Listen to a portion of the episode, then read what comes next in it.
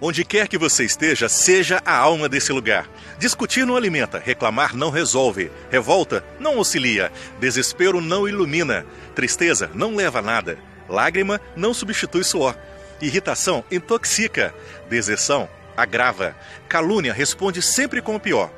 Para todos os males, só existe um medicamento de eficiência comprovada: continuar na paz, compreendendo, ajudando, aguardando o concurso sábio do tempo, na certeza de que o que não for bom para os outros não será bom para nós. Pessoas feridas ferem pessoas. Pessoas curadas curam pessoas. Pessoas amadas amam pessoas. Pessoas transformadas transformam pessoas.